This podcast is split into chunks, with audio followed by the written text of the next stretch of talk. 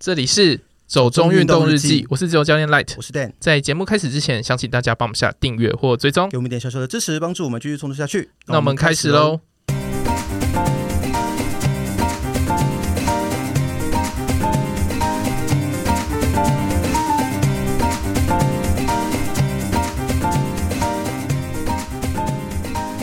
上最快完成中央山脉越野纵走，赤心巅峰，写下台湾山林最扣人心血的感动。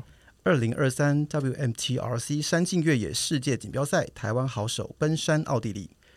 呃，我想第一个新闻关于赤心巅峰，也算是去年大家讨论度非常高的一个壮举啦，就是古明正跟周青两位，他们用很短的时间去完成了一个中央山脉纵走这件事情。对，然后他还跑去跑斯巴达。呃，对，可是他斯巴达最后好像受伤。我觉得有时候运动真的是伴随着一些，不是吧？那是另外一场受伤吧？是同一场吗？没有，我记得是斯巴达的时候受伤的。嗯，因为我有追踪他的那个脸书，我看他分享，我说哦，也也太危险了。因为其实去年我们有去斯巴达嘛，然后那时候我就觉得哇，真的是一个。然后要不要先介绍一下我们来宾？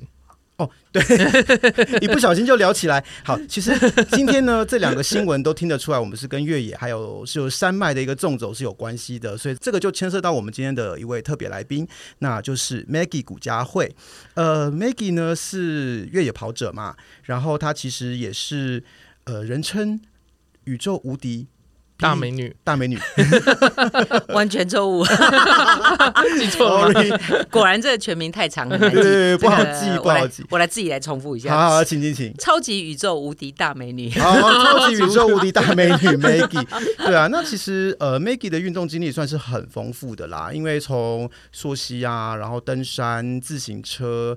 呃，越野跑这些其实全部都有玩嘛，是，所以现在也有就是接受 Hoka 的一些类似业配或赞助这样子，嗯、那我觉得也算是蛮厉害的，嗯，因为这个本来不算是正职嘛，对不对？那，现在也还不是正职，现在不是一直都不是正职，就其实不能算是一个职业选手，是，是，是，但是其实已经玩出了非常厉害的成绩，我觉得应该在目前的越野界算是非常知名了吧？哎，没有什么成绩啊，我们就是去散步去乱烂的，就是准备等一下散一个步，然后就散一个步三百多公里，不是 不合理哦。对对对，我就说，哎，T T G 就是去散个步，然后吃个东西，交个朋友，然后就完成了这样子。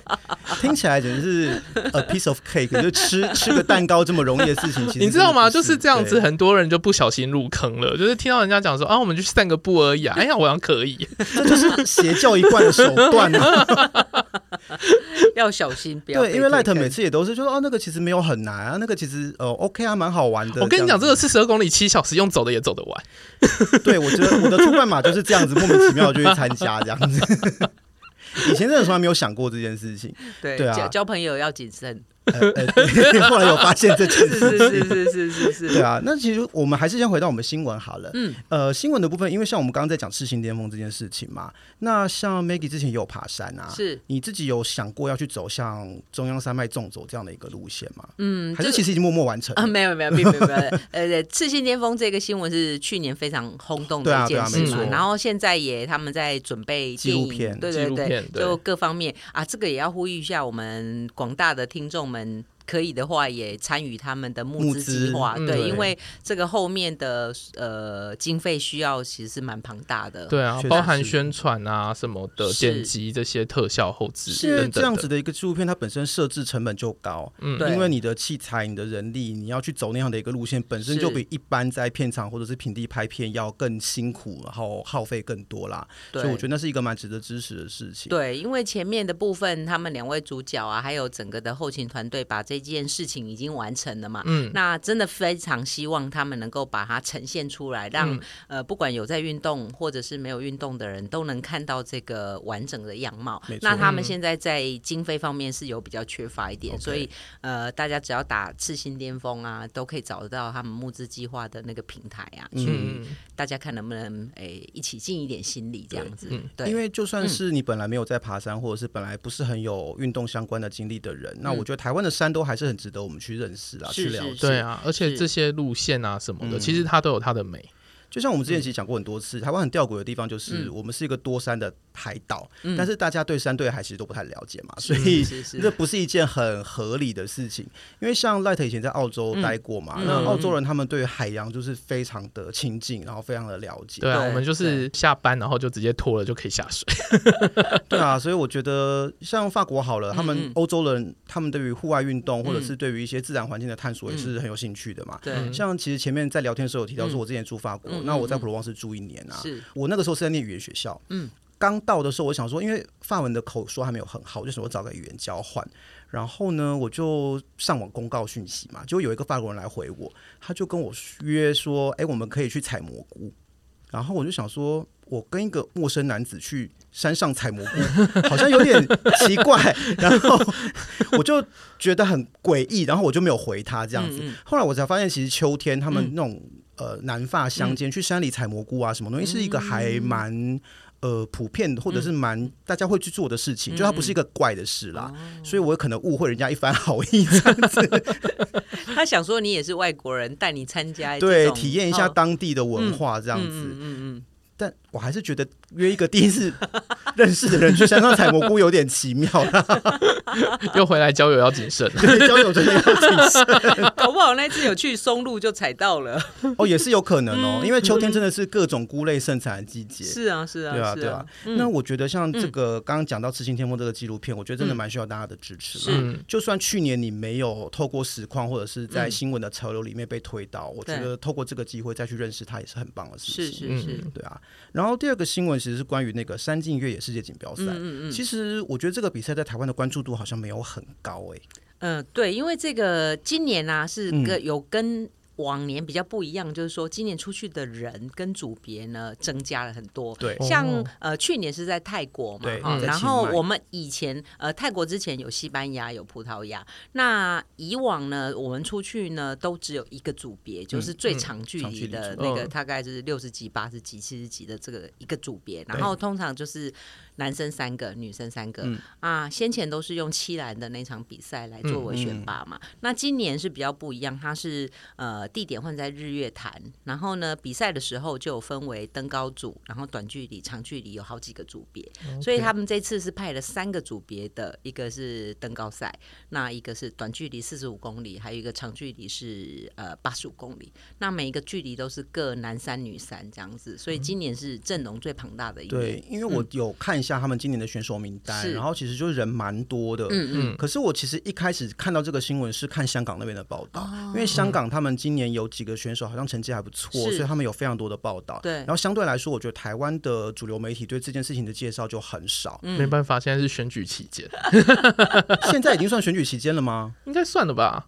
陆续开始，陆续开始，是不是？对，哦，我不知道，因为我就想说，越野明明这几年算是一个还蛮当红的事情，嗯，应该会有更多人注意，已经开始慢慢变成主流的一个。对，但是可能跟主导的协会也会有点关系，因为目前是中华民国的这个冲马协会他们在主导嘛，那他们自己是有在发布啦，可是他并没有对外，譬如说发到一些。呃，主流媒体那边，呃，因为这种主流媒体，他本来就不会来主动关心，所以他如果没有发个新闻稿啊，或者是什么公关搞过去，他们完全是不知道。有这件事情在发生，嗯、对，这是比较可惜一点的。对啊，所以我觉得像今年这样的一个比赛，嗯、它其实真的是一个越野赛的一个，算是蛮大规模的一个盛事了啦。是是，是是是。那现在在越野这么当红的状况下，其实我觉得大家也可以多关注一下我们的选手啦。嗯嗯。而且这个风气如果越来越提升的话，我们可能也会有越来越多的机会，或者是越来越多的活动可以去参加。嗯、那我觉得资源的发展是一件好事。对啊，越野赛其实蛮好玩的，是好玩的。可是你不是 Light 不是之前就说他对越野赛有点，我就心有余悸。啊。为什么？为什么发生什么事？因为我第一次去参加了越野赛，我就好死不死就报了一个十四公里。哦，我本来想说十四公里我没有问题的，然后上去之后，我觉得上坡都还好。嗯，重点是下坡，下坡就是因为那天才刚下过雨，然后就是各种泥泞啊。然后因为我刚好是跑在中前段的，所以它等于说那个草地已经被前段的人踩烂了，所以你根本就没有任何着地点，你知道吗？是哪一场比赛？呃，荷兰古道。哦，那好久以前，对，现在那边已经没有没有办了，对。对对。然后我就看着旁边的选手像电影情节一样，然后抓着树干飞在半空中，然后我就觉得好恐怖哦，我还是坐溜滑梯下去好了。而且因为 Light 本来就怕高，嗯，所以他就每次在比如说我们爬山或什么的，遇到那种大下坡的时候，在视线上感觉很穿透，然后可以看到很低的地方的时候，他就会非常的紧张。对，所以我就觉得，对我就要硬着头皮爬下去。辛苦了，辛苦了。通常 Light 速度比我快很多，嗯嗯，但是只有下坡的时候，他会可能会比我慢。以后就带他去那个下坡很多的地方。对对对，这是我的计谋。坐车坐到高点，然后就开始走下坡。欸、这就是我最爱的 行程。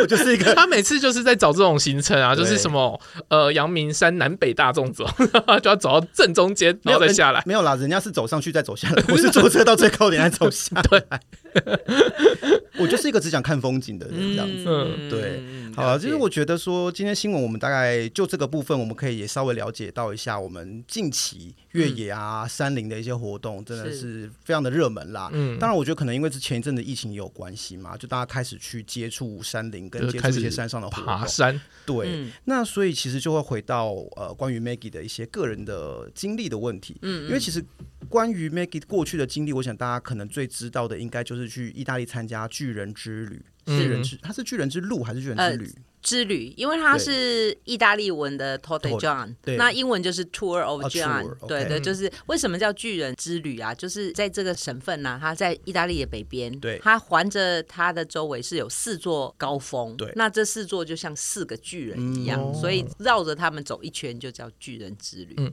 ，OK，、嗯、但其实。嗯，Maggie 的户外运动的经历，这个起源其实是来自溯溪，反而不是这种登山跟越野的部分嘛，对不对？对，那可以稍微聊一下当初最初是怎么样去接触到溯溪？因为我知道您本身是有正职的，嗯，那一开始去接触溯溪活动的那个起点大概是什么？嗯，溯溪是在呃二零零一年的时候，那那时候其实就是原本就是很一般的上班族嘛，然后假日的时候也没有什么太特别的活动，因为在大学的时候并没有参加。登山社嘛，所以也没有爬山习惯。只是那时候想说，哎，下班以后假日要干嘛？好像有点无聊这样。因为我本身也不是那种逛街咖这样子，然后就想说，那不然，哎，来找找看有什么事情可以做。那以前那时候还没有 FB 啊，还没有这些媒体的时候，就是有几个像登山友，那现在都都还在嘛，好山水他们这些户外运动，早期的他们的宣传方式就是呃这些。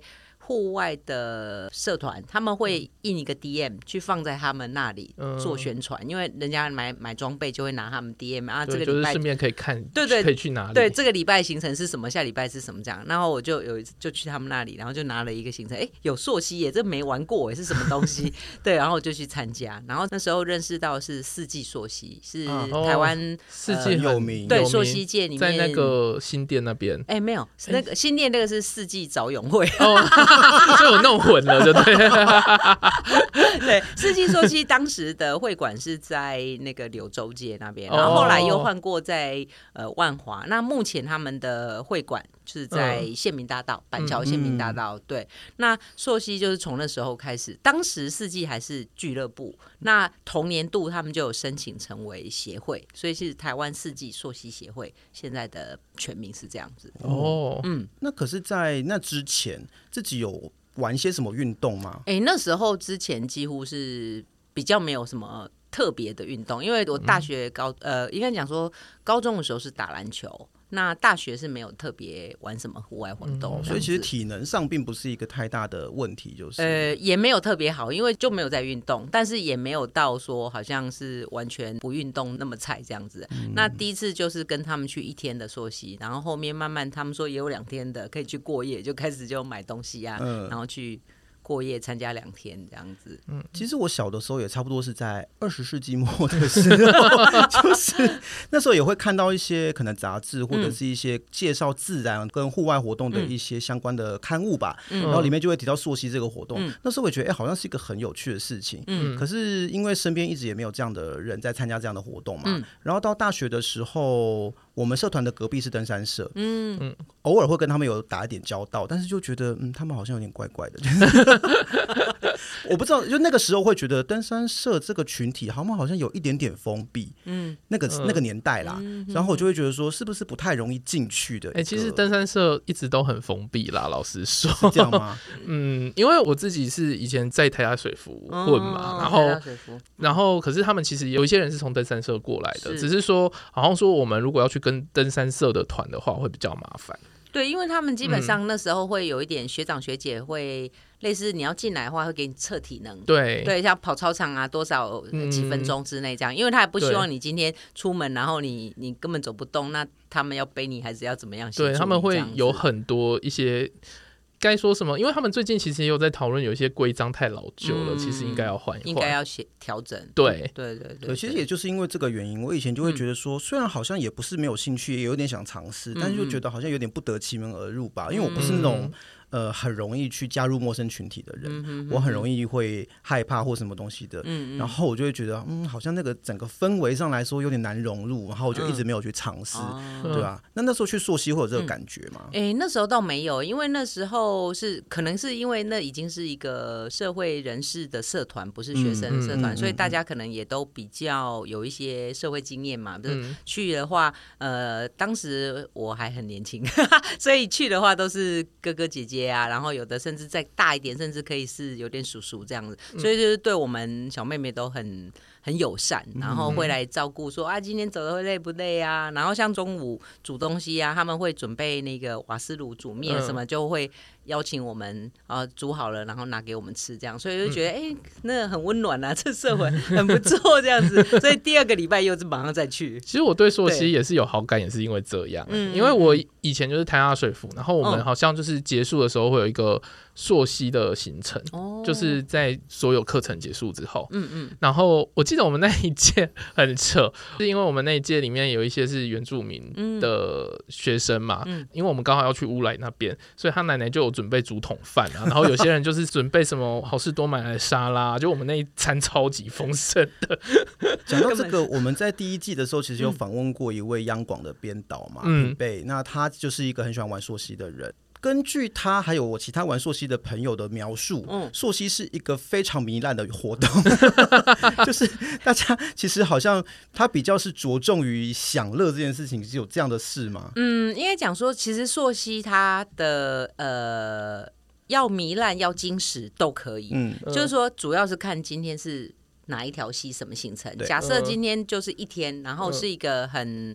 呃，算是好走，然后行程也不是很长的，我们可以有点把它当做郊游这样，像就是很轻松的郊山，嗯、就是瀑布也不用很高要攀爬，都是几乎是走就可以，然后稍微简单手抓一下就可以爬。那中间就是可以好好的煮东西啊，下午茶、啊、聊天，这个非常轻松。然后两天呢也可以很轻松，就是。通常就是溯溪，我们不会摸早黑出门，嗯、也不会摸黑到达营地，嗯、因为在溪谷不像山路那么好走，即使你有灯光，嗯、所以一定都会天亮之后才会出发，然后也会在天黑之前到达你要扎营的地方，把营帐都搭好。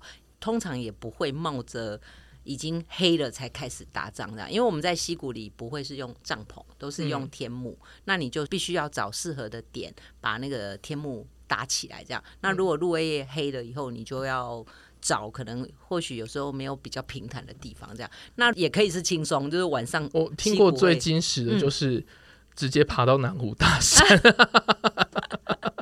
可是其实我最近看到、嗯、呃一些说法啦，是。就是提到台湾溪谷，因为地形跟一些地理特性的关系，嗯、所以它的风险其实相对来说可能会比国外的溯溪更高。嗯、那刚好也是牵涉到最近南部的那个，嗯、就是在他们去做溪降，哦、然后就是发生意外的这件事情嘛。我看到有一些这样的讨论。是。那不知道 Maggie 觉得，嗯，就是说溪降是后来这几年才比较引进来台湾，因为早期的是溯溪的话，它是从下游往上游走，所以是。是呃，逆着溪水的方向往上了嘛，哈，然后溪降是倒过来，它是从高的地方往下游下降，嗯、所以溪降的部分跟一般传统溯溪就有一点不太一样。那溪降会比较注重在技术方面，譬如说架绳要架在什么位置，然后中间换绳结啦，这些技术的熟练度。那并不是说溯溪就不需要这些，而是它是说它的时间会稍微比较长一点。比如刚刚赖特说直接到南湖大山嘛，像这个的话。话，大概都是我我之前也有，我们是做中央间六天，嗯、是排六天的行程，就是从下面慢慢慢慢一直往上，然后到最后溯源中央间，再从中央间下来这样子，对。所以这些是溯溪，你说台湾的的确是比较难一点，像早期啊，到现在也还是啊，日本人的朋友都会来台湾溯溪，嗯、对，因为我们的西床还是比较属于青壮年期，是这个落差比较大，然后比较多技术地形。嗯、那日本都稍微有一点，有些没有那么的大的落差，所以对于他们想要挑战一些比较技术方面的攀爬，他们就比较缺乏一点这样子。哦，嗯。不过，像刚刚讲到说，一开始去溯溪啊，参加这种户外运动，它其实是为了调剂嘛，是一个一个休闲活动。对对对对。可是后来如何走到好像变成有点要去挑战的这种状况？又是交错朋友，又是要回到那个朋友要慎选，对对，要慎选朋友。就溯溪对我来说，其实其实溯溪到现在我还是我的最爱。说虽然这几年比较少去这样子，但是溯溪它就是你看。呃，相对于爬山啊，爬山有一些地方缺水的话，你就是要背水嘛。可是溪谷你永远都不会缺水，嗯、所以你在行进中你不需要背水。然后行进的节奏啊，像有些地形在要攻的时候，攻击手去架绳，那其他人就可以休息。嗯、所以其实是一个比较缓慢、比较舒服的节奏，这样子。嗯、对。那后来就再接触到骑车、骑单车，然后再慢慢再一直到现在比较专注的是越野跑。对，那其实并没有想要拿去做。对，拼命或怎么样的，到现在也还是拿来当休闲，就还是没有想说要成为像陈彦博那个。哦，没有没有，差太多，差多了。那个陈彦博是另外一个世界。有没有要挑战那个 Xterra 之类的？呃，Xterra 有有，我今年已经有比。那那个 F 叉 T 比较难，我觉得 F 叉 T 我也应该是不可能了。所以现在在招生哦。啊，没有。F 叉 T 应该请上次那个 Sam 来的时候就应该请他来推坑了。我觉得 Sam 可能没有想要推坑 F 叉 T 吧，他自己都跑到。不出来，哎，没有，他现在在招生了，哎，对对对，F 叉 T 哦，对对对，他现在在招生课表，就是有谁要挑战 F 叉 T 的，他可以开课表给他们。对，那所以是你要去了，我没有，我没有乱推，等一下我真的下去怎么办？乐观其成，坏朋友的部分，他自己就跳坑了，他很容易自己跳坑呢，因为 Xterra 也是，上次是跟段慧玲他们聊的时候。然后就是一直讲到说他骑公路车 会害怕的事情，然后说那就骑越野车啊，就要去 Xterra。然后后来录完音之后，他跟我说，其实我真的有点心动，欸、什么意思？差点要爆，要不是那个伦敦马在骑，欸，要不然早就爆下去了，对不对？对，就是脑波真的很弱，是是是是是，脑波太弱。对，可是其实像呃，现在即使是说我们把这些呃越野啦，或者是这些活动当做是一种休闲或兴趣好了，嗯、那它还是要具备相关的一些基本的体能嘛，所以基本上日常的训练还是需要的。嗯、那一般来说，Maggie 平常有没有在安排一些固定的训练方式？因为我知道 Maggie 跟 Light 之前认识是因为在做 CrossFit。对对对，我们在健身房认识。对，那这方面有没有什么特殊规划，或者说 CrossFit 这件事情对 Maggie 来说有什么特别的呃功能或者是意义吗？嗯。呃，我是没有还很特别的固定的课表了，因为我觉得对我来说，这些运动都是生活的调剂，我并没有想要说我要往精英选手或者是要跟其他人比较要有什么好成绩这样子，我纯粹是对自己满不满意现在的表现，喜不喜欢自己现在的体能状况这样子。那 CrossFit 是之前认识到其中那个另外那个 Theo 是南非、oh, 有一位南非的朋友在。呃，越野场上认识他，然后因缘际会去参加的。哦，对，那 CrossFit 对我来说是呃比较有点像好玩，因为传统的健身房就是比较基本的课表嘛，嗯、像飞轮啦、瑜伽啦，或者是 Body Comeback 这样子嘛。嗯、那 CrossFit 就是我以前没有参加过，然后去玩就发现它。的变化应该超过两百种吧？你看那些所有的动作，就是包含体操啊、举重啊、田径等等。对，然后这里面两百种，我可能连两种都不会这样子。你看，你看那时候那个什么 Snatch 啊，然后呃，哦，对，那个就是比较需要技术性的，对，这些都不会。然后我连那个跳绳。双回旋都不会，嗯、所以就觉得嗯，哇，这是什么东西？又是另外一个世界，还没有练起来吧？对，双回旋。我我最近有进步哎，双回双回旋最近有进步。对对对，嗯、所以其实好像真的运动这件事情都是一个牵一个哎。就是你在哪里遇到一个什么人，他又会带你去做下一件事情。嗯、对对对，就是交朋友很重要。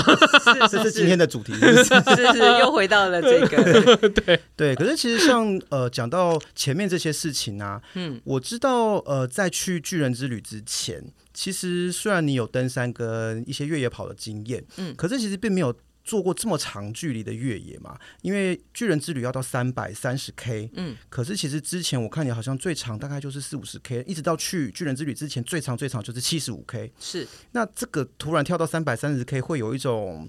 跳跃很大的感觉吧？对，就越级打怪这样。对啊，那这个越级打怪最初是怎么发生的？嗯、呃，其实我去呃巨人之旅的话，是二零一七年就去了第一次。嗯、那当时是因为我在呃巨人之旅总共三百三十公里嘛，可是它是中间有六个补给站，然后七段这样子。那我其实是在最后一段没有完成。在前一个补给站，就是因为真的很想睡，就是睡超过时间，然后等我起来的时候，时间上面已经来不及最后一段，所以我只剩四十八公里没有走完。对，那。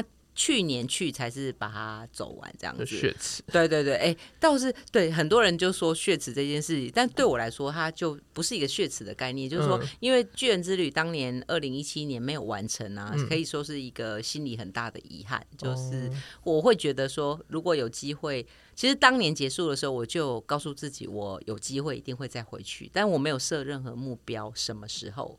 就是一定要在几年内啊，或怎么样这样。缘到了就好。对对，就会觉得呃，时间到我就好像就会有机会去，所以对我来说，它是一个让我无尽想念的地方，就是我会想要去完成它这样子。嗯、说无尽想念，是因为觉得这个事情还有点遗憾，然后你想要去把它圆满起来，还是说你对那个地方的风景，或者是对那个地方的什么东西有特别的想念吗？我觉得是一个整个的，好像不只是地方，当然风景漂亮嘛，然后这个。赛事迷人的地方，还有就是呃，一个当时就这是一个梦想，想要完成它，但是却没有完成，所以想要去把这个圆画满，嗯、是有这样子的一个想法。对，就是让这件事情有一个圆满的收尾，这样子。对对对对对，对。那可是像前面讲说，嗯，他一开第一次二零一七年去是一个越级打怪嘛，嗯嗯，嗯，那个时候应该在体能或是心态上，算是已经他调试到一个可以去参赛的状况了吗？嗯，其实那时候呃，认真说起来，我有点过度。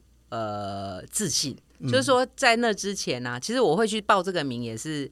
阴错阳差，就是二零一七年的比赛是前一年二月的时候登记，因为想要去的人是多于主办要的名额，所以是要用筹钱的。嗯、那一月底的时候就登记，然后二月大概十四号就是情人节的时候就会公布说你有没有中钱这样。那我是在那个一月底的时候，我们跟另外几个朋友去古关练习，呃，其中就是有个卢明珠，他也是当年二零一七年有跟我一起去的。朋友这样子，然后他就会讲说啊，我有要去报对报名，然后要被抽签，然后他就讲了一些规则，嗯、因为他这个呃巨人之旅比较特别，就是说他每一个国家至少有保障两个名额，因为他们当时发起这个比赛啊，是希望促进地方观光，所以他希望来的人都是不同国家，而不是说啊所有的人都法国人，所有的人都日本人，然后就是好像比较狭隘这样子，然后那时候。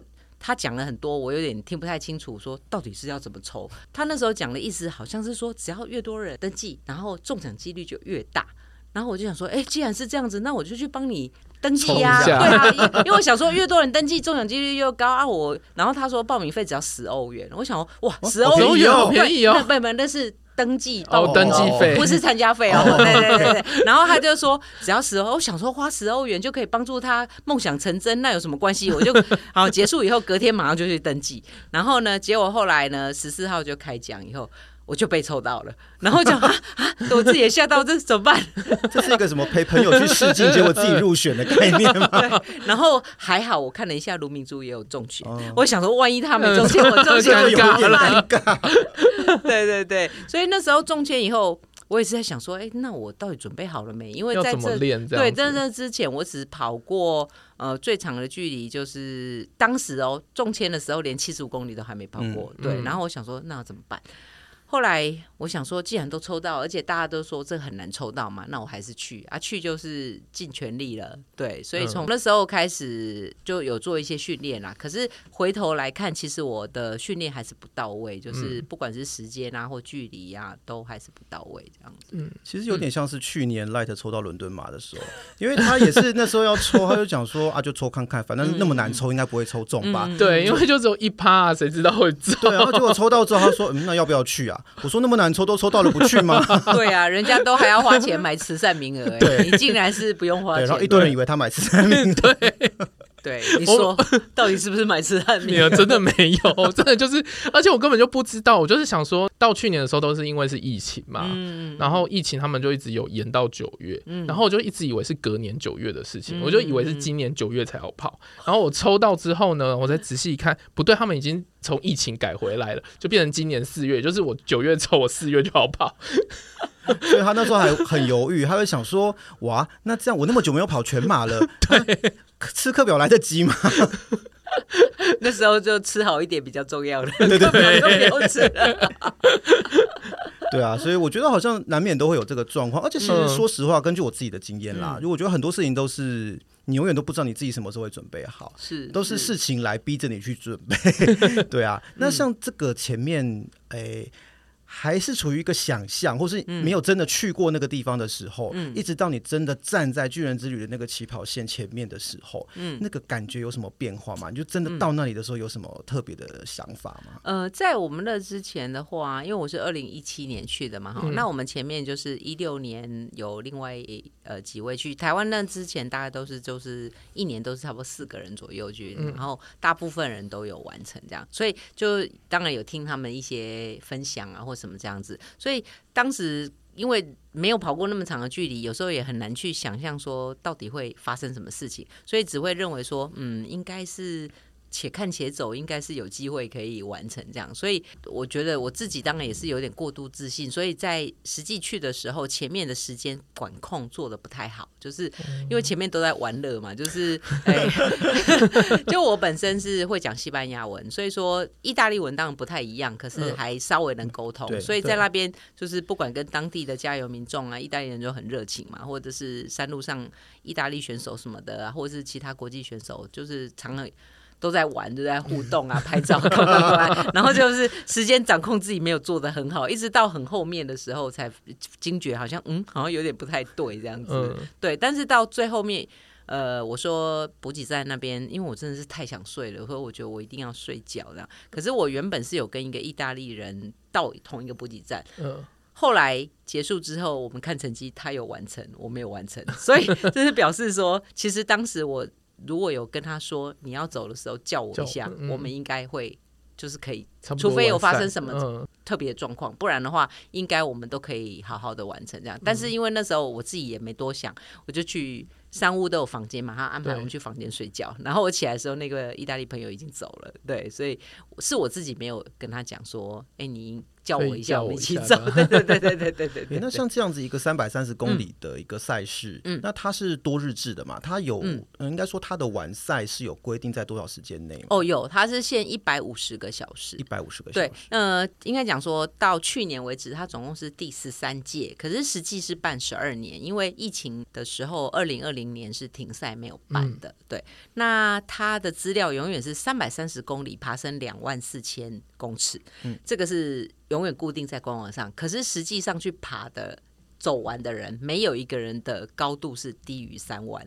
哦，所以不知道为什么他们就是绝对不会去改那个数字，就对。没关系，意大利人我也不意外，欧洲人就这样，没有，尤其是南欧人，对对对，比较浪漫一点，对对对，他想说，嗯，写这样子就好了，其他的就对，反正可能超过一个数据之后，他就没有什么参考价值，对，其他只是一个数字而已，对。那所以说，他这个比赛呢，他是限一百五十个小时，换算起来就是六天又六个小时这样子。然后呢，中间有六个大的站，那那个大站每个站都有规定你的进出站时间，那这个部、oh, okay. 部分是必须要 follow 他们的规则。嗯、那像这样子的话，是等于说那六个站都是设在山屋这样子吗？呃，大站的话会是在比较山底下，我们把它想象成，譬如说，呃。活动中心，嗯，啊，或者是体育馆这样子比较大型，可以容纳比较多人，然后也是在城镇里面交通比较方便的。他们不管是要做补给啦或者什么的话，会比较方便。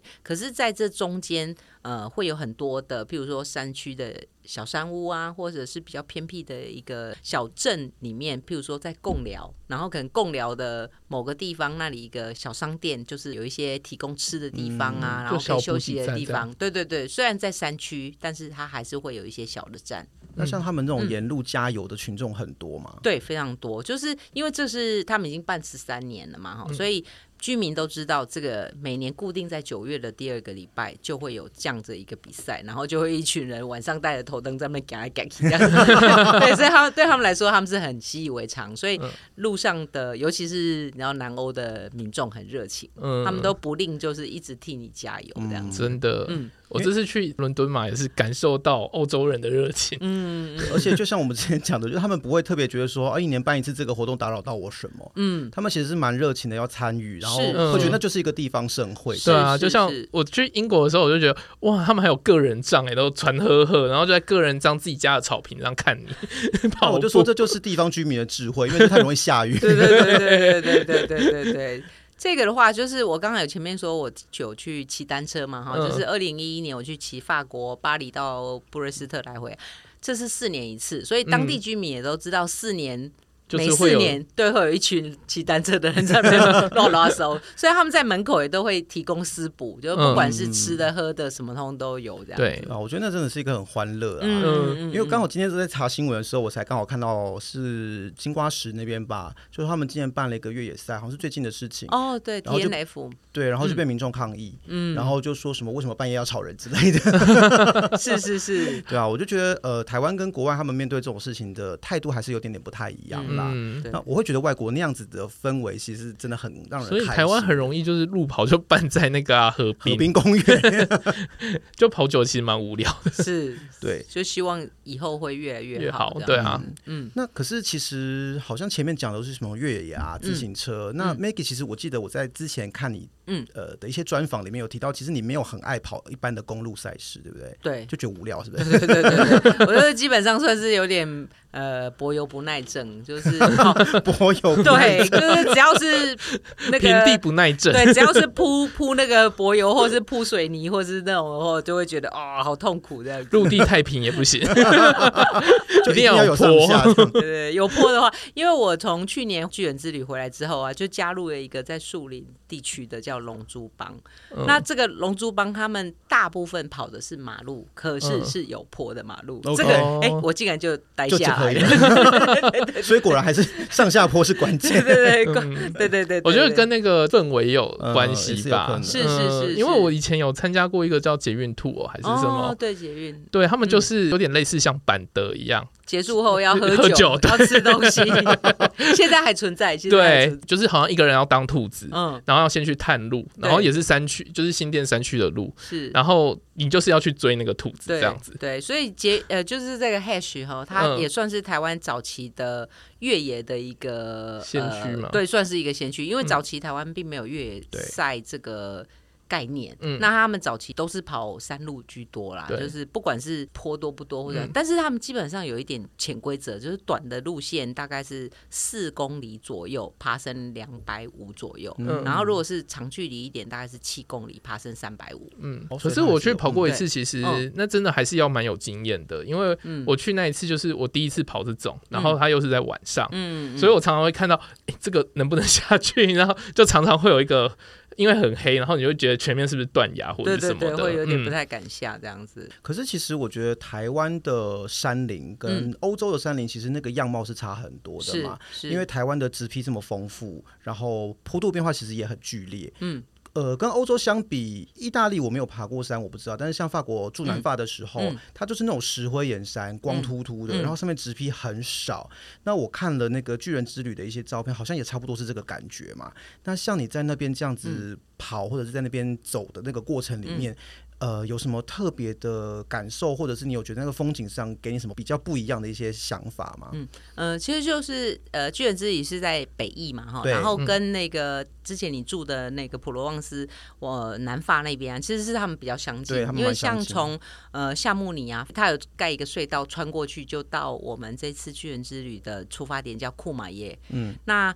地形上面其实跟南法是很类似的。嗯、那呃，我觉得欧洲的山跟台湾很不一样的，就是因为它植被少嘛，所以你一眼望去就是非常壮阔，嗯、你一看就是绵延无尽的零线呐、啊，然后每个山的山形就是气势很惊人这样子。嗯但台湾就是另外一个景色，就是因为我们很绿油油啊，然后的颜色层次啊，或者是很丰富，对，是不一样的地方。但是带来的感动不能说不一样，可是都是会让你看了会很喜欢，然后很舒服的这样的气氛。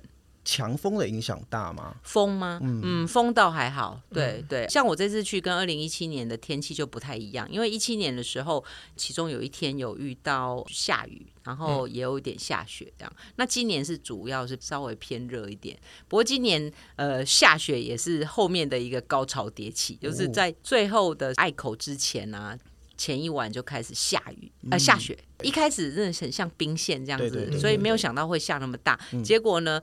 一个晚上过去啊，那个雪大概是积到你的脚踝，再上来一点，快要到小腿了。哦、对，是九月了嘛？对不对？呃，已经是九月九月中旬了。对，哎，可是像巨人之旅，它这几座山，它海拔大概是多少、啊？嗯、呃，它是二十五座山，然后最高的是三二九九，那其他的平均大概就是在两千五、两千八之间。可是它。大概有刚刚说三二九九嘛，可是还有另外还有三千的啊，三千一啊，类似这样子。这样会有高山反应的问题。呃，如果本身是这种高山反应的体质人，多少还是会有，因为大概两千五以上有。高山症的人就大概会有一点反应了，对，对，因为通常我自己是还蛮容易有反应的啦，嗯嗯嗯，所以我觉得，哎、欸，好像那个是不是会有一点造成这样的一些状况？那你在台湾有做这样的训练吗？呃，就是高山适应。就我自己本身是没有高山症这方面的问题啊，嗯、就长久爬山观察下来这样子。但是在去之前呢、啊，我有做一些高山训练。嗯，那高山训练是比较偏重装的方式，因为你重装的时候，你身上有背重东西嘛，然后。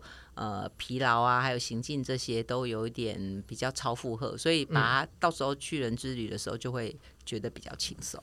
我刚会提那个风的问题，是因为其实之前在南法的时候，那时候我们语言学校同学也有想要找大家去爬山。那普罗旺斯那个周边最知名的一座山，就是塞尚很爱画那一座嘛，那个圣维克托圣维克多山。它就是一个长得有点像半屏山，一面比较陡，一面比较缓。对，它算是一个很知名的景点，它上面也是这样突突的。嗯嗯。可是它只要也有风，它就不太开放，因为只要进九月之后。呃，靠近地中海地区的普罗旺斯地带，它就会有那个密斯托拉风，哦、对，就是会有很大，有点像落山风那样子，嗯嗯嗯、所以就是怕危险，它就是不开放，所以我才想说，哎、欸，如果是地形条件类似的话，不知道有没有那个问题，所以我刚刚才会想问这件事情啦，嗯嗯嗯嗯、对啊，不过看起来应该还是有些状况是不太一样。的，对对对，山形毕竟他们的位置还是不太一样这样子、嗯、如果是完全就只有一座的话，可能就比较会严重，因为我以前在那个澳洲，嗯，乌鲁鲁那个、哦、那颗石头，现在已经封闭了。嗯嗯，可是我那时候去的时候，他们是处于半封闭的状况，就是不建议你上去，但是你要上去还是可以，但是没有他们，对对对，但是他们会有一个条件是说，哦，今天风力到多少就不可以上去，这样子，确实有可能，因为那个三 v i c t o r 那座山是孤山。对，就是一片平地，中间一座山孤立在那。那这样子比较像乌鲁鲁的那个状况。哦哦哦，那巨人之旅的是比较没有风这个问题，但它的比较危险的地方啊，是因为意大利的山它都是直上直下。譬如说，你现在要爬到那个上面那个高点，它就一路一直上，一直上，一直上，上到最高点，然后然后再一路再下去。然后它下坡的话，因为他们的就是没有什么直批嘛，所以说呃那个。地就是比较滑一点，然后有一些感觉有点像小碎石这样，然后又很陡。我有看有一个参加过的人说，他那个下坡很多其实都是碎石坡，其实是有危险性。对，所以就就是那边之前最早以前就是在好像应该一六还一五的时候，有一个中国的跑友就是在开赛啊八十几公里就在那边摔到山谷下面去，哦、真的是滚下去的概念。所以他在那边也有立一个他的一个算是一个纪念碑这样子。有我有看到这个东西，是是是。那像是呃，Maggie 是去年完赛嘛，嗯，嗯等于说圆了这样子的一个梦，或者是说把这件事情圆满起来，嗯，那那个时候心情有很激动吗？还是说就是一种很释然？还是有没有什么特别的心境？其实说不起来哦，这个真的是我觉得。一切都要说是老天的安排，因为呃，当时我刚刚讲到说，最后不是有一个呃下雪嘛？嗯、那这个呢是发生在最后一个隘口前，所以等于是从下雪。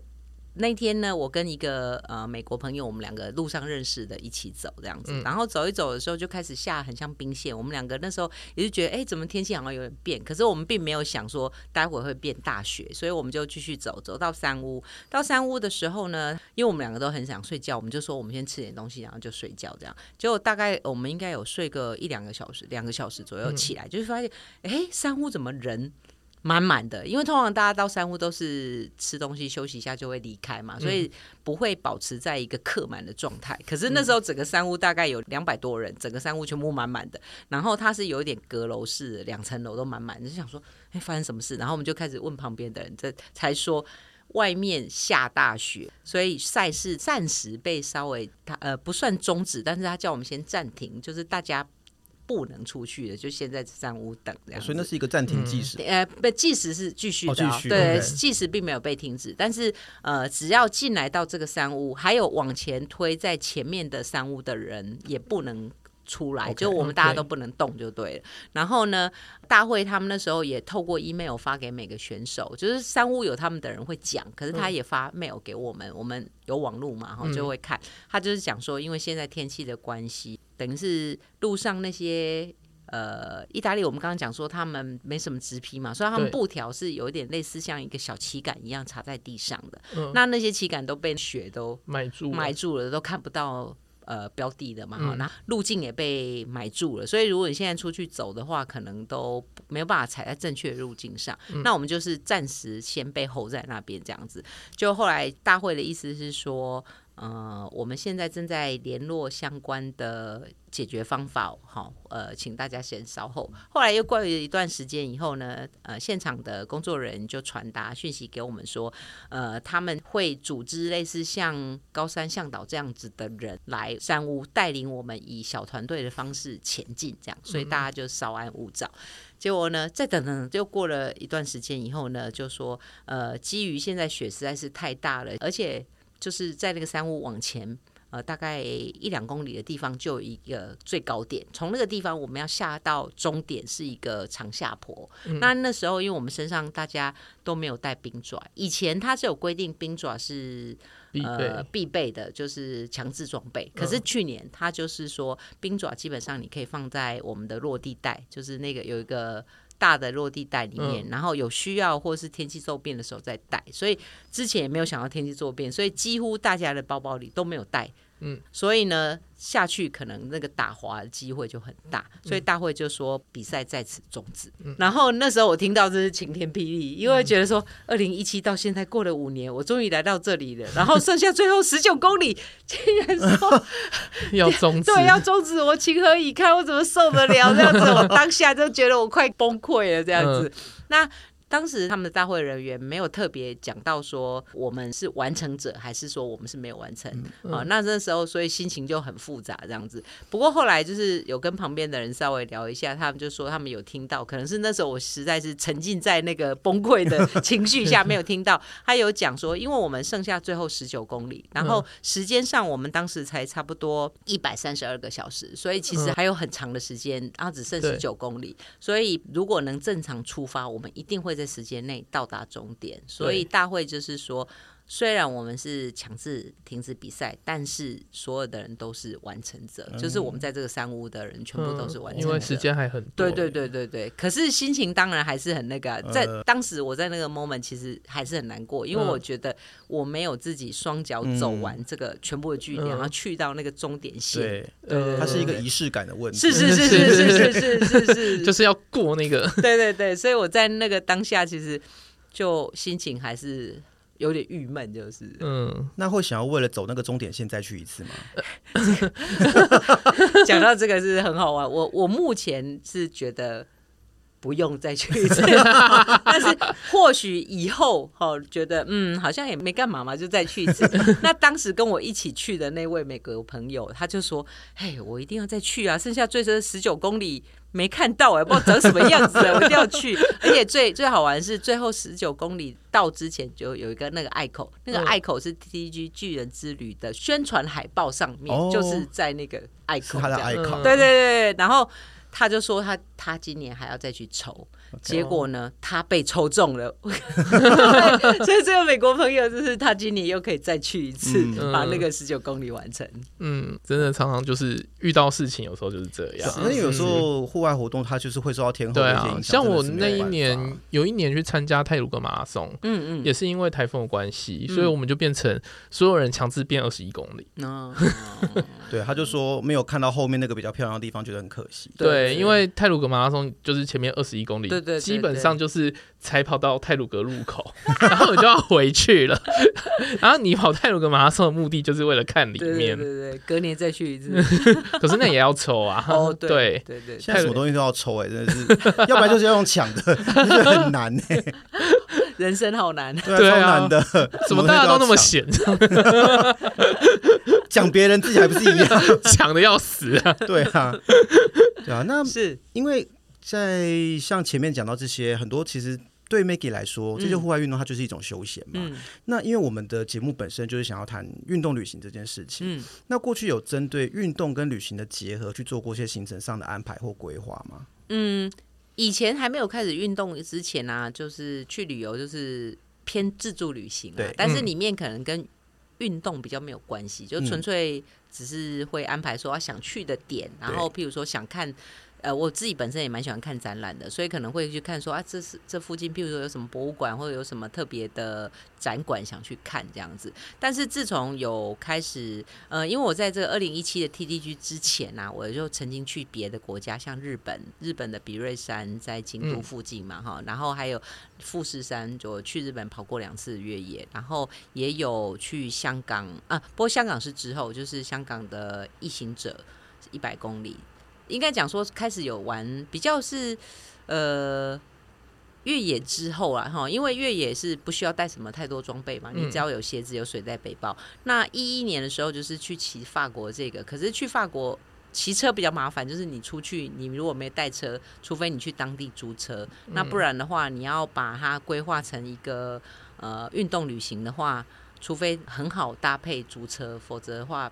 比较难嘛，哈，所以比较不会把单车规划在运动里面，嗯、可是比较会规划越野跑的这个部分进去。嗯、对，因为我看好像 Maggie 之前有去那个比瑞山的越野跑，对对对对对，还有中国的四姑娘山，那个是爬山还是是越野？嗯、呃，四姑娘的时候就比较不算，因为后来中国的确有在四姑娘办越野赛，嗯，那他们也只好像只办过一年，是有登顶到大呃，就是四姑娘是四座山，大姑娘、二姑娘、三个四、嗯、四座嘛，哈，嗯、那。一二座是一般旅客或是爬山有稍微爬山的人会去，山就要有一些技术，四是更难，四到目前全世界好像。我有点忘了，好像不到二十个人有登顶的样子。因为我看四姑娘山的最高点好像有到海拔六千六千多，对对。那大姑娘是最简单的，是五千多这样。那当时我去的时候，只是跟朋友一起去，算是去玩而已。那我那时候我们是用践行的方式上去的。嗯嗯。那比瑞山的那个越野是大概那时候是跑几公里啊？哦，那时候是五十公里。他这个比赛蛮特别，就是他是迪木易，迪迪木易就是 UTMF 的主办人，但是他现在改名字不叫 UTMF。那是他主办的一个比赛，是五十公里。嗯、那比瑞山这边比较特别，就是它是一个宗教的一个地方，对啊，对对，对，所以。当时是去参加他五十公里组，因为我是一直很想要去比瑞山延历寺，哦、因为它是几乎是日本佛教的一个母山了嘛，所以就那是一个很有历史跟文化意义的地方。对，那但是我没有想过，就是它有一个越野赛事这样子。那这样你要报了吗？等一下，什么意思？每次都这样子。起点跟终点就是在严立寺。哦哦，好。对，我我可以帮，我可以帮你处理。哎，处理什么？处理处理报名之类的部分。我好震惊，觉得每次邀来宾来都会突然来一个推坑，让我吓到。对对，明年你就会那个突然，哎哎，我怎么在这里？我是谁？可是其实我自己不知道，在一个失心疯的状态下，我已经先报了一个小越野比赛，就今年芙蓉那个拉巴他们知道拉巴。Trail 这个吗？就是那天，就是自己报完之后想说，哎，我刚做了什么？已经耳濡目染了，开始了。当时有人占领你的灵魂，对，被夺舍。就是那个 click 的瞬间，都不知道自己在干嘛。没有，因为我自己，我我大概可以体会，就是 Maggie 说，嗯，柏油不耐症这件事情，因为相较于越野。呃，平路的这种公路赛，它就相对来说变化比较小，嗯，然后有趣的东西可能稍微少一点点。嗯、那在山林里面，其实那个变化性是很多的，是，所以会觉得它那个趣味感可能会更强烈啦，嗯，所以才会觉得说，哎、欸，它那个看起来里程数没有很长，好像可以去玩看看这样。对，就自己讲出这个话，自己觉得心 有点唏嘘。对，我刚才在讲什么？我什么时候变这样子？对，有可能已经有人格分裂的状况。刚是另外一个。Dan 在讲话。那像呃，Maggie 之前参加过的这些越野啊，嗯、或者是一些这种呃，像纵走或是山林的这些活动，嗯，以国外的来说好了，嗯，那你有没有自己觉得感受或者是印象是最深刻，或者是很推荐大家去的？嗯，当然，巨人之旅这个稍微还是有一点门槛，的，因为它毕竟就是距离时间。对，就是都真的要训练过，不是每个人都可以随便去走个三百三十公里，对，去散个步就回来了。这样，对，那不是一个被夺舍就可以做到的状态。对对对对，他当然第一个，他他最大的门槛是抽签要先抽。对对对对，这是各种比赛的门槛。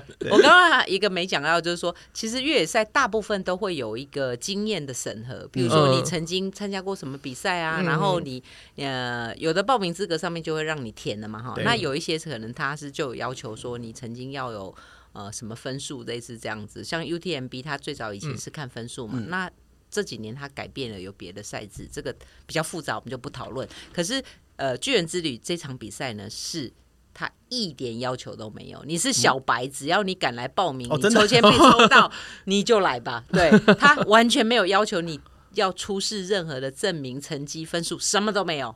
所以它本质上是一个休闲活动，是这样的意思吗？所以我就说是去散步吧，而且赛场当中还有提供红酒，还有啤酒，啊，好开心啊！这样有吸引到你吗？一个 moment 有，我也可以协助你报名，只要花十欧元就有机会抽到。十欧元是登记而已嘛？那到底报名费是多少？报名费的话，它这几年一直有涨。我二零一七年去的时候是六百五十欧元。哦，对，其实六百五十欧元还好嘛，就两万。多，但是去年它涨价到九百五十欧元，涨好多，对，涨好快。那就是说，呃，说起来是真的蛮贵。可是如果你把它想象成，其实这几年疫情的油价啦，嗯、然后他们的。整体物战争啊，对通膨啊，欧洲的通膨真的非常严重。对，所以其实涨这三百欧，我觉得不太能怪他们，因为他们的确是有这方面的一些经济的的考量。对，没错。嗯，而且他们那里啊，很多的物资啊，都是用直升机吊过去的，不是，所以成本真的对对，成本真的是很高。办一场比赛真的很辛苦，是办过比赛的人在这里，是是是是，真的很辛苦。所以 Maggie 现在最推荐的是巨人之旅嘛？哎，等一下，我们要稍微分一下，稍微分一下。对，巨人之旅就是本身自己已经有有一点经验哈，或者是说将来你可以把它放在呃 to do list 里面嘛哈，也许哪一天你已经经验越来越丰富的时候时候可以去。这个放进去了吗？对，你放一下，不要不要问我，让人家讲完好不好？对对对对，是不不一定要是明年，可以是五年后啊，好，或是几年，因为有的人会说啊，那时候已经老了，可是你去了那里，你会发现人家六七十岁的阿伯阿姨都还在那里啊，而且都很厉害，对，所以不要轻忽自己。嗯，可是我真的觉得跑步这件事情真的是越老越厉害，不得不说一下，因为真的很多嗯年纪比较长的一些选手，真的都是蛮神人的。就是对，我觉得主要是自己对身体也比较了解嘛，然后自己的训练状况什么的。对啊，我最早刚开始跑步的时候，就是看到那个什么白马才歌团。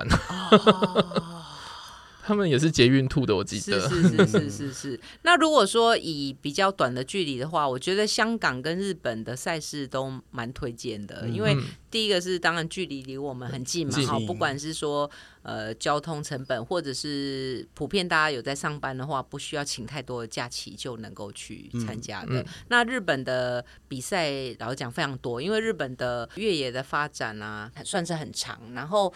之前有日本的越野主办有来台湾跟我们交流，刚好有机会我有认识到他们，他们的越野跑人口就有二十五万哦，好多哦，对，你看跟台湾比起来就是差很多。当然日本人民本来就比我们多嘛哈，可是如果以比例来说，它是比我们多很多。对，然后几乎每呃就是冬天当然日本会下雪，比较不适合办比赛，嗯、可是在这个呃像春夏秋这些啊，几乎每个礼拜每个地方都有比赛，大大小小而已。嗯、对。那除了像越野跑之外，一些比如长城的践行纵走也是有兴趣的吗？嗯，你说国外还是台湾？国外。嗯，国外的话，呃，会如果有机会，时间比较长的话，我也会想要去走纵走的路线，不一定是每次都是要用比赛的方式。因为像我有些朋友，他们可能会去走像西班牙朝圣之路，或者是在日本他们走熊野古道。是是是。对，其实我觉得那都蛮吸引人的。对。然后最近有朋友推荐了我一个路线，就是法国的那个诺曼底那一带海岸的军事。遗迹大众走，因为他是本身是做军事史的，嗯、所以他就会很想去看那些二战留下来的一些碉堡、防御措施啊，一些战地遗迹什么东西的，嗯、就有人这样子走，嗯、那我觉得也是蛮有趣的。我个人是想要完成，就是在塔斯马尼亚的 Overland Track 那一条，哦、那一条很漂亮，哦、很赞很赞。嗯、我现在自己有一个 To Do List，是应该有两条路线是我最想要去的，嗯、一个是在留。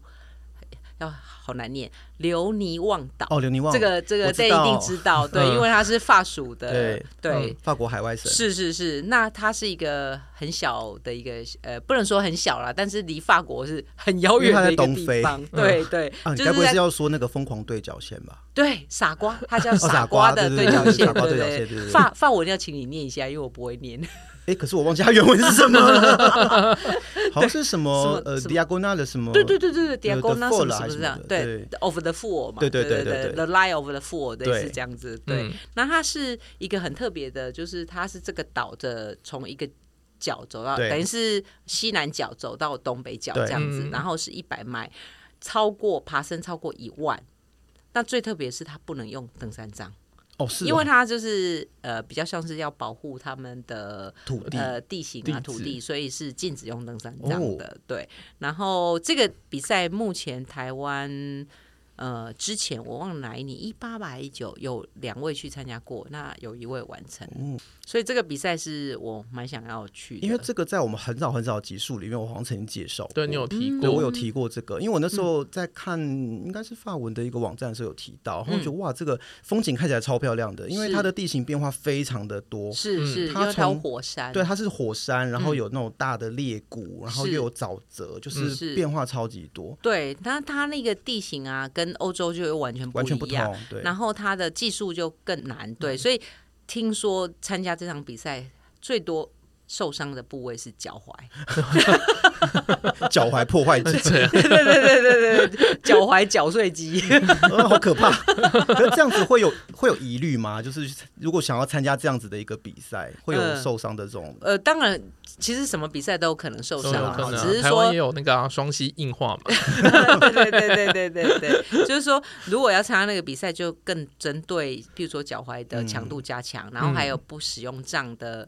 譬如说你要训练臀肌的发力呀，这种就要，所以它还是针对不同的比赛特性，还是有一些要加强的东西。是是是是，因为其实越野比较特别，就是它跟马路不一样，就是说，因为马路就是基本上比较单一的肌群嘛，它都跑平的。可是越野它可能，譬如说是爬坡比较多，有的可能是下坡比较多。那有一些呢，可能就我们刚刚讲说，像傻瓜的对角线，它是地形比较特别嘛，它有火山啊，有些泥沼啊什么这样。像富士山的话，它虽然也是火山，可是它的地形就跟琉璃望岛又是不一样，所以你针对参加不同的比赛，你要训练的部位也会不一样。嗯、要主要看他们地形长什么样子。是是是是，是。那现在除了像越野啦、自行车这些已经很熟悉的运动，嗯、或者像溯溪之外，嗯，还有没有想要挑战，或者是想要玩什么其他的户外运动？哎、欸，然后把它带进旅行里面的。现在我的难关好像是卡在游泳。哦，游泳吗？对，因为呃，我今年是参加了那个 Esterra 的三项。以前我是玩 Xterra，以前有两项，但是今年他因为是